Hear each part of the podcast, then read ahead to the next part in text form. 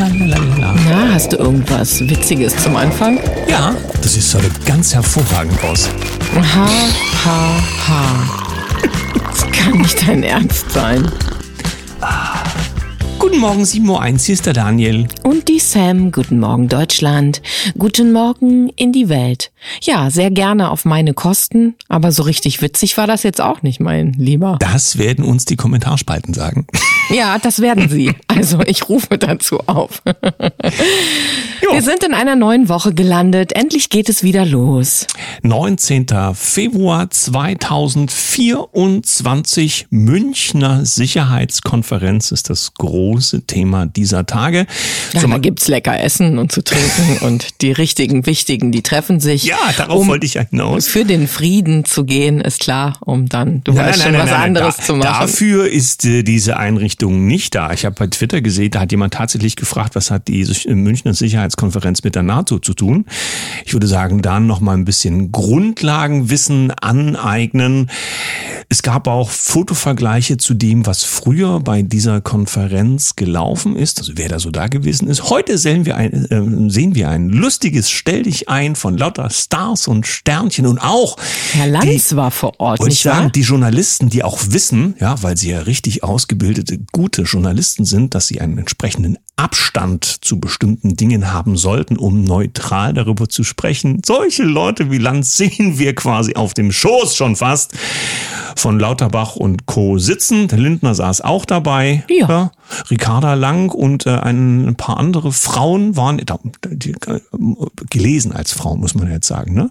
Waren ja Ja, wir müssen sehr aufpassen, denn da sind wir schon bei der nächsten Nachricht. Wir können da gerne auch gleich noch weiter drauf eingehen. Aber der Digital Service Act hat ja am Samstag jetzt dann seine nächste äh, Schleife genommen, ja, oder die nächste Ebene ist eingeläutet.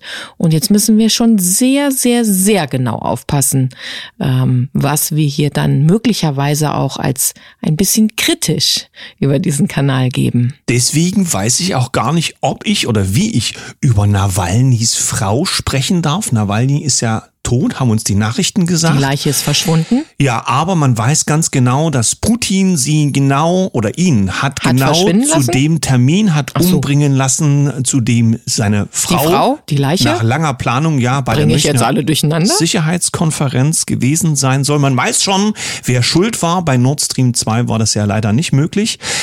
Mal ein ernsthafter Gedanke dazu, der sehr interessante Kanal BioClandestine, der ja, sehr interessante ja, geostrategische Gedanken ausspuckt.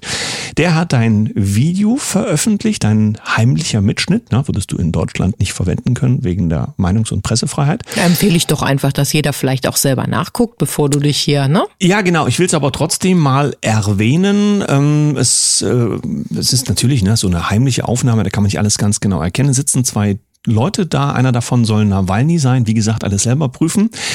Ähm, und äh, Bio Clandestine schreibt dazu, ähm, dass Nawalny kein einfacher Oppositioneller war. Er war, äh, er wurde ähm, erwischt dabei, eine Farbrevolution äh, in Russland anzuzetteln, zusammen mit dem MI6. Und in diesem Video wird gesprochen über 10 bis 20 Millionen irgendeine Währung, wahrscheinlich Dollar pro Jahr, die man brauchen könnte. Dann äh, könnte man Massenproteste, äh, zivile oder wie nennt man das, Bürgerinitiativen, Propaganda und bestimmte andere Dinge lostreten zum gewünschten Ergebnis. So viel mal dazu. Das, glaube ich, hatte das CDF noch nicht recherchiert, aber vielleicht hilft ja unsere kleine Sendung mit diesem Impuls weiter. Sein Name ist heute schon gefallen. Unser Herr Lauterbach, der hat sich gerade auf X mal wieder gezeigt, auf einem Foto zu sehen mit unserem Mit seiner neuen Freundin? Nein. Ja, neue Zähne, neue Freundin habe ich irgendwo gelesen. Also nur gelesen, ja, bitteschön. Ähm, nee, mit dem Herrn von der WHO, der seine Nase ganz vorne hat, Dr. Tedros, oder wie heißt er doch gleich? Und da heißt es dann, Treffen WHO, Dr. Tedros auf Münchner Sicherheitskonferenz. Wir arbeiten an internationalem Pandemievertrag, der zukünftige Pandemien besser kontrollieren würde. Nachricht, Achtung, an Schwurbler und Verschwörungsheinis. Der Vertrag überträgt keinerlei deutsche Rechte an die WHO. Das sollten wir uns doch einfach mal abspeichern. Mhm. Ja, das mit den Verträgen, das ist ja so ein Ding, das wird ja hier ganz transparent gehandhabt. Du weißt schon, ja, Transparenz für alle. Nur Frau von der Leyen zeigt ihre Vereinbarung nicht vor. Na gut, wir haben hier noch ein paar andere Sachen, nämlich zum Beispiel Express.at. Da werden Dinge geäußert, wo ich mir nicht mehr sicher bin, ob wir hier im Inland unter der demokratischen Pflege von Frau Faeser überhaupt noch so etwas sagen dürfen. Dänemark sagt, Genderideologie AD. Es gibt nur zwei Geschlechter. Die Genderideologie gerät in Dänemark ins Abseits. Gleichstellungsministerin Marie Bjerre, ich hoffe, das habe ich richtig ausgesprochen, die Mary, hat ihr nun eine klare Absage erteilt. Zitat, es gibt nur zwei Geschlechter. Ja, Zitat Ende. Man kann sein biologisches Geschlecht nicht ändern, hat sie auch gesagt. Bereits im Sommer waren Geschlechtsumwandlungen an Kindern in Dänemark verboten worden. Ist die nicht so schlau wie bei uns der DFB? Der hatte doch gerade Fußballvereinen Strafen aufgebrummt, wo die Fans auf den Reihen Transparente entfaltet hatten, wo genau das drauf stand, was die dänische Ministerin jetzt zum Besten gibt. Du hast es gerade gebracht, also es geht tatsächlich um das EU-Zensurgesetz. Ich habe es hier nochmal bei TKPAT, wer es nachlesen möchte, ist also in vollem Umfang nun in Kraft gesetzt. Mit diesem Samstag, also unserem letzten Samstag, ist die Meinungsfreiheit in der EU eine andere geworden. Sie ist jetzt durch Kontrolle und Zensur, Achtung wieder mal, geschützt, heißt es hier. Dankeschön. Ja, dann äh, können wir ja, das, das gut, dass wir nicht überlegen müssen in diesen Zeiten, was wir sagen, im besten Land und in der besten Demokratie, die wir jemals hatten. Es geht also um die staatliche Kontrolle des Internetdiskurses und Na, setzt massiv ja. dann Kritikern und der Meiner Meinungsfreiheit irgendwie äh, Druck auf. Ne? Mhm. Aber gut. Gut, wir machen einfach weiter im Text, weil das ist ja nichts Besonderes mehr. Rheinmetall plant Produktion von Munition direkt in der Ukraine. Ich weiß nicht, also dort, wo man hierher flüchtet, weil es dort so ist, wie es ist. Dort kann man kriegswichtige Produktion stattfinden lassen. Das finde ich sehr, sehr spannend. Rheinmetall macht ja auch gerade eine ordentliche Schippe, denn der Spatenstich für das neue Werk zusammen mit Pistorius, das hat ja gerade stattgefunden. Gleichzeitig gibt es auch noch einen Skandal in der Rüstung, nämlich Kampfwagen sollten geliefert werden. Rüstungsskandal erschüttert Pistorius-Ministerium, heißt es auch nochmal bei der Bild. Überteuerte Transporter bieten Ukrainern kaum Schutz. Das Bundesverteidigungsministerium von Pistorius steht wegen eines brisanten Waffendeals in der Kritik. Es geht also darum, äh, ob die Fahrzeuge überteuert eingekauft wurden, ja, ob sie anders äh, andere Eigenschaften besitzen als versprochen. Ja, halten sie das? Und sie sollten in Deutschland gefertigt werden. Ich frage mich jetzt, guck mal, wir haben im Energieministerium diesen äh, ähm, Skandal zum Thema, wie das mit den Energiepreisen und der Energieentwicklung so läuft. Da sage ich übrigens gleich noch was dazu, bevor wir es vergessen. Wir haben äh, den Scheuer, der mit seiner Maut gerade irgendwie nochmal dazu äh, davongekommen ist. Wir haben beim Paul-Ehrlich-Institut die Aussagen, ja, dass sie gar nicht wussten, wohin mit den vielen Fällen von Impfdingen. Du weißt schon, interessiert auch keinen. Äh, diverse andere Skandelchen in den Ministerien. Irgendwie interessiert es keinen, aber wenigstens kann das Bundesverteidigungsministerium in diesem Themenbereich der Skandale jetzt auch mithalten. Willst du zur Energie was sagen? Ja, unbedingt, denn das ist ein Artikel, den hat sich so mancher vorgenommen. Ich halte ihn für so wichtig, dass wir ihn auch noch bringen. NTV Volkswirt Doppelpunkt, wer Staatshilfen will, kann gehen. Brennt die Industrie Lichterloh, fragt NTV. Dieser Artikel hat es in sich, denn der angesprochene Volkswirt äußert da Dinge, da wissen wir mal, was hier tatsächlich geplant war. Also wir haben eben versucht darzustellen, wo die Agenda uns hinführen soll. Und so ein Artikel, der zeigt dann tatsächlich, dass die Verschwörungstheoretiker mal wieder recht hatten. Reint Grob, so heißt dieser Experte, hat also tatsächlich gesagt, ich lese mal vor, dass aber speziell die energieintensive Produktion in Zukunft eher nicht mehr in Deutschland stattfinden wird, sollte niemanden überraschen. Das lässt sich auch nicht wirklich verhindern, wenn wir unsere Klimaziele erreichen wollen. Punkt eins. Punkt zwei. Hier steht, ähm, es geht nur darum, wie wir sie möglichst, also die Klimaziele, wie wir sie möglichst effizient erreichen, ohne unnötige große Kosten. Einer der wichtigsten Mechanismen dafür sind Preissteigerungen für die Energie, speziell für CO2-intensive, also dreckige Energie. Das führt zu zwei Dingen. Ich verbrauche weniger, das ist schon passiert. BASF hat die Produktion ausgelagert oder zurückgefahren. Aus Klimasicht wollen wir das. Zweitens, Punkt, Punkt, Punkt. Damit hast du mal gehört, was die wirklichen Wirtschaftsexperten der Agenda so auf dem Plan stehen haben, was auch tatsächlich stattfindet. Und draußen die Politiker sagen, ja, es geht nicht anders, die Preise sind teurer geworden, Strom und so, wir können da nichts machen. Gut, dann komme ich doch auch noch einmal mit LNG. In der Berliner Zeitung gelesen, Binzer Bürgermeister gegen LNG-Terminal. Mein Blick auf die Demokratie ist ein anderer geworden, so sagt er. Das LNG-Terminal auf Rügen steht kurz vor der Eröffnung. Carsten Schneider will das verhindern. Er kämpft gegen den Ostbeauftragten der Bundesregierung, seinen Namensvetter, also Schneider gegen Schneider. Ja, da empfehle ich mal nochmal über die politischen Grundlagen nachzudenken. Das ist nicht sein Ansprechpartner. Der Ansprechpartner ist über einen großen Teich drüber. Da kommt all dieses Geschäft und der Druck dafür her. Du weißt schon, dort, wo man gesagt hatte, man hätte Wege, um äh, für die Dysfunktionalität von Nord Stream zu sorgen. Kommen wir lieber zum zweiten Teil der Sendung. Heute haben wir einen ganz interessanten Gast für euch. Und ich würde sagen, machen wir die Tür auf. Unser heutiger Gast ist in seinem Berufsleben mit ganz viel Enthusiasmus gestartet und das ehrt ihn ja. Weil wir meckern ja immer über die jungen Leute und wir sagen, die haben alle keine Lust mehr, die können auch nichts mehr. Nein, es ist jemand, der etwas bewegen wollte in schwierigen Zeiten, in diesen Corona-Zeiten und er hat sich dabei eher ungewollt einen Namen gemacht. Warum? Weil er einfach gerade war. Den haben wir heute Morgen zu Gast. Schönen guten Morgen an, ich sage es jetzt einfach erstmal als Künstlername, an den Goethe. Ja, guten Morgen. Hallo zusammen. Ja, guten Morgen, dass ich mal Goethe in einer Sendung begrüßen darf. Das freut mich sehr. Dabei geht ein Gruß raus an unseren Herrn van Hoffnungstal, der sich freuen würde, mit dem Goethe auch mal zu sprechen. So, jetzt aber Spaß beiseite. Du hast eine Odyssee hinter dir, die äh, seinesgleichen sucht, würde ich fast sagen. Vielleicht kannst du nur in wenigen kurzen Sätzen bringen, was dich, du bist äh, als Lehrer gestartet und wolltest aus völliger Leidenschaft und Überzeugung jungen Menschen gerne helfen, ihr Wissen anzuhäufen, sie sie auf dem Weg begleiten, richtige Erwachsene zu werden und dass sie eben auch ihre Schulabschlüsse bekommen. Das wurde dann zu den C-Zeiten schwer unterbunden. Ja, das ist richtig. Genau. Also um es ganz kurz und knapp zu machen, ich bin tatsächlich an den Maßnahmen gescheitert, weil ich die nicht umsetzen wollte, was dazu führte, dass ich auf langem Wege ähm, meine Verbeamtung verloren habe, raus aus dem Job bin und mittlerweile äh, an einer Privatschule unterrichte, mhm. hatte, hatte als Übergang auch die ein oder andere. Das heißt, das, was du gerade so schön angekündigt hast, das mache ich immer noch. Ich begleite immer noch junge Menschen, ähm, aber äh, bin systemisch ein bisschen verrückt, um es mal vorsichtig zu sagen. Und da müssen wir mal ein Bild dazu aufmachen, bei dem ich es wichtig finde, dass wir es transportieren, weil wir wollen ja auch versuchen, mit dem, was wir in der Morgensendung so äh, machen, auch was wir sonst so treiben, ähm, dass wir den Menschen äh, ein, ein Bild vermitteln zu dem, was hier wirklich läuft.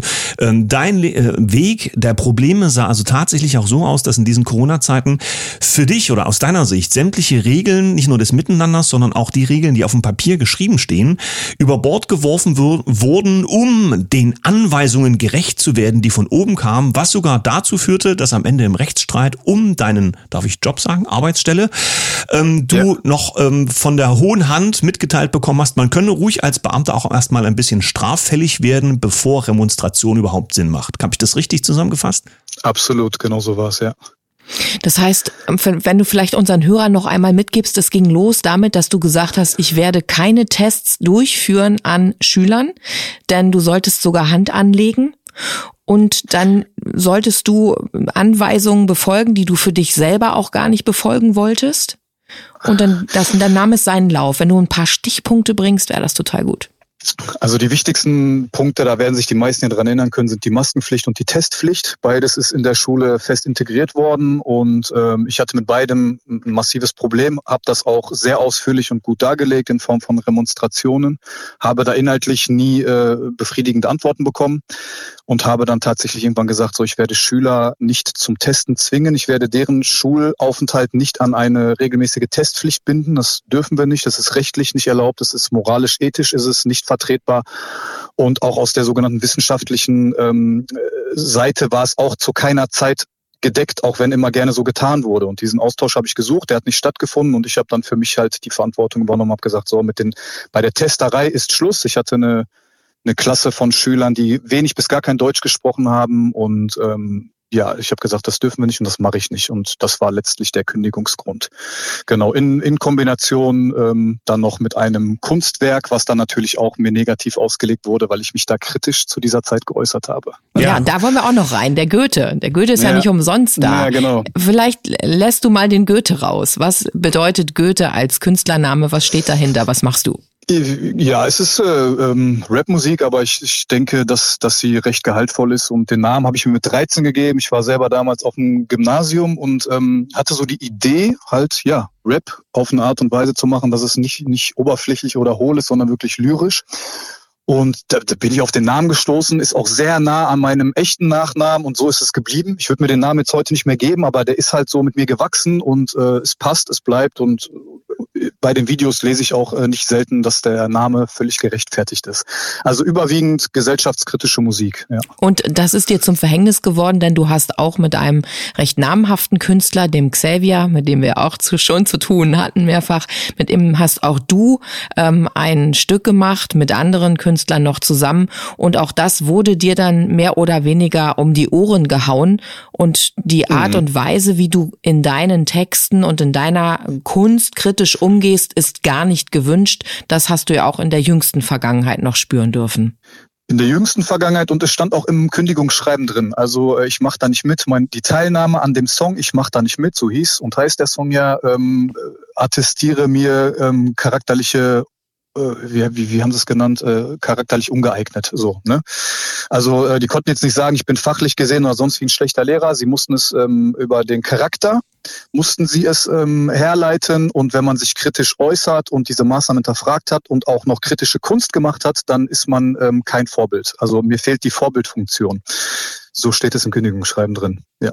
Da bin ich auch erstmal ein bisschen sprachlos, denn am Ende, also ich bin ja in einer Zeit groß geworden, weißt du, ich bin, DDR-Kind, dann, dann kam die Wende und so diese letzte Phase der, der gymnasialen Bildung äh, lief dann unter dieser unter diesem neuen Freiheitsgedanken. Wir sind damals sehr bewusst damit umgegangen, dahingehend, dass uns erlaubt war, ab dem Zeitpunkt nicht nur freiheitlich zu denken, sondern eben auch gesellschaftlich irgendwie so eine Tür aufging, dass wir zumindest eine kurze Epoche in unserer Gesellschaft äh, mal dieses äh, bürgerlich kritische Denken herauskramen durften, weil es auch von uns verlangt und gefordert wurde. Das hat sich offensichtlich völlig verändert, denn während das in den, in den 90er Jahren dazu geführt hätte, dass sich die Leute offensichtlich gewehrt hätten, hast du heute einen kollektiven Gleichschritt zu Maßnahmen, wo du dich als fragst, also wenn es um dein Thema Lehrer geht, äh, die Kinder waren gar keine vulnerable Gruppe. Zu dem Thema der, der ähm, Effizienz der Impfstoffe und zur Sicherheit der Impfstoffe äh, gab es aus heutiger Sicht, wenn wir die Begrifflichkeit verwenden, waren das Falschinformationen können.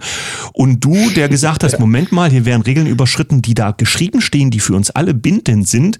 Du warst derjenige, ja. der am Ende dafür auf den Kopf bekommen hat. Das ist die Zeit, in der wir leben. Exakt auf den Punkt gebracht, genau.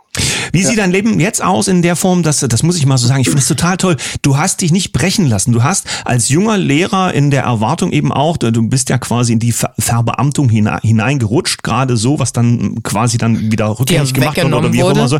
Ähm, äh, dann kommt alles mhm. das dazu, was junge Leute ja für einen Aufbau des Lebens für erstrebenswert erachten. Du willst eine Familie aufbauen, äh, du äh, ja. Immobilie. Wo, Immobilie, Wohnraum, ähm, das alles sorgt dann auch für finanzielle Verpflichtungen. Das ist ihr dann direkt sozusagen auf die Füße gefallen und für einen jungen Menschen ja ein echtes auch, äh, wie soll ich sagen, auch ein Problem, was du erstmal verarbeiten darfst.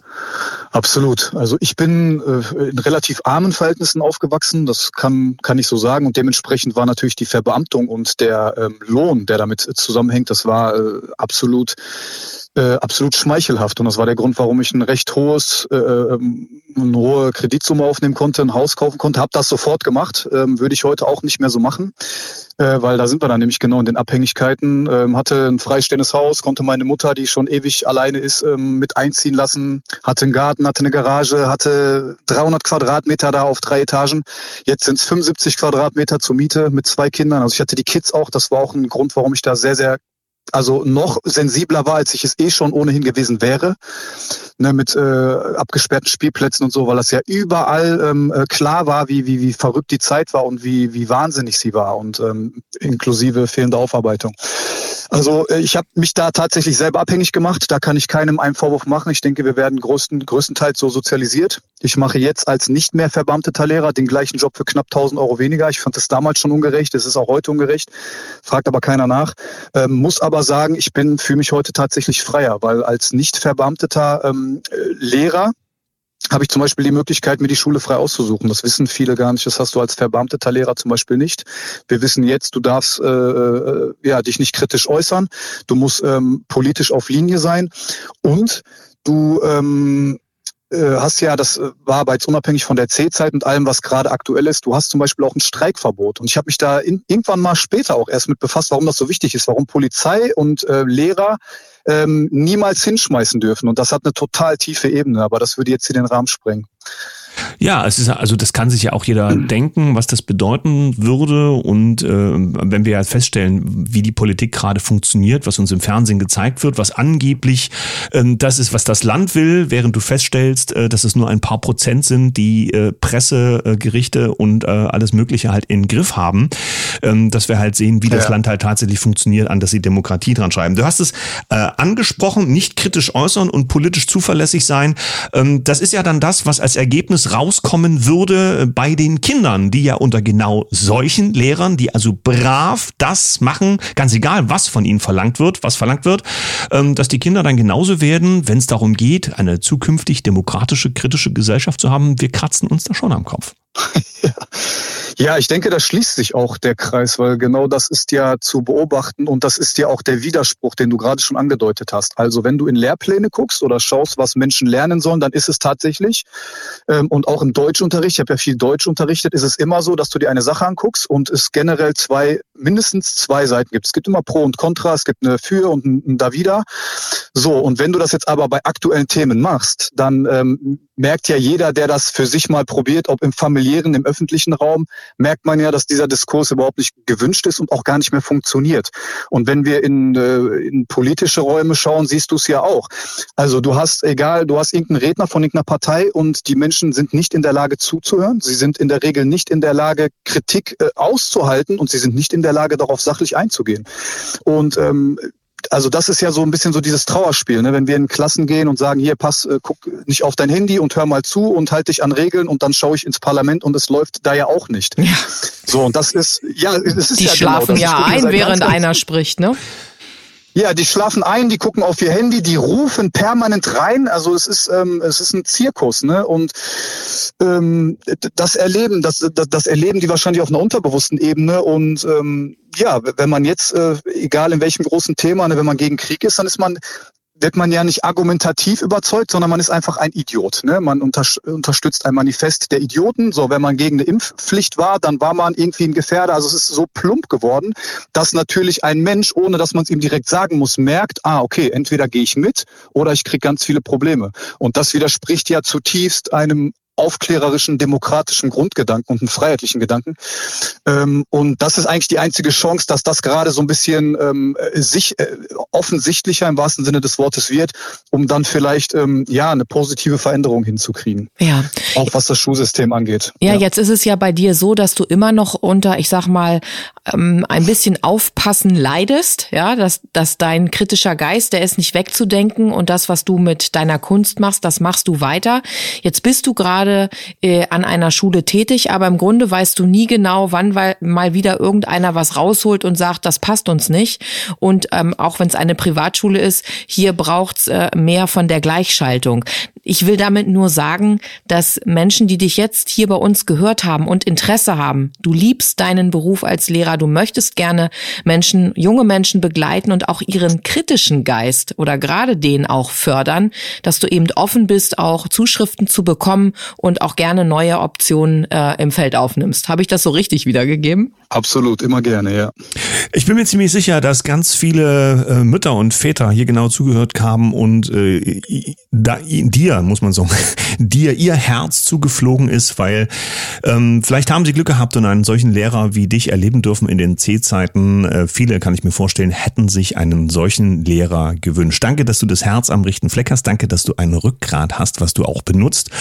Und ich freue mich, äh, wenn wir uns mal begegnen, denn als Musiker sind wir irgendwie miteinander verbunden und wer weiß, was, alles, was aus dem alles Tolles entsteht, wenn wir vielleicht, wenn wir alles richtig machen, in wenigen Jahren aufatmen können und äh, unsere ein großes Konzert spielen. Ja, und die Freiheit genießen, für die wir so sehr stehen. Dankeschön an dich, lieber Goethe. Danke, lieber Goethe. Ja, vielen Dank an euch beide. Dankeschön. Also nochmal zur Erinnerung, weil es wichtig ist, ja, war das zum Einstieg der Sendung heute witzig? War ich wirklich witzig? Oder Nein, auf gar keinen Fall. Nutzt die Kommentarspalten, tobt euch aus und äh, lasst doch vielleicht mal ein paar Witze da, damit Daniel mal weiß, wie er die nächsten Sendungen morgens starten kann. Oh, das ist eine super Idee. Ansonsten wünschen wir euch einen super Start in die Woche. Mit einem Lächeln in die Runde. Bis morgen. Tschüss.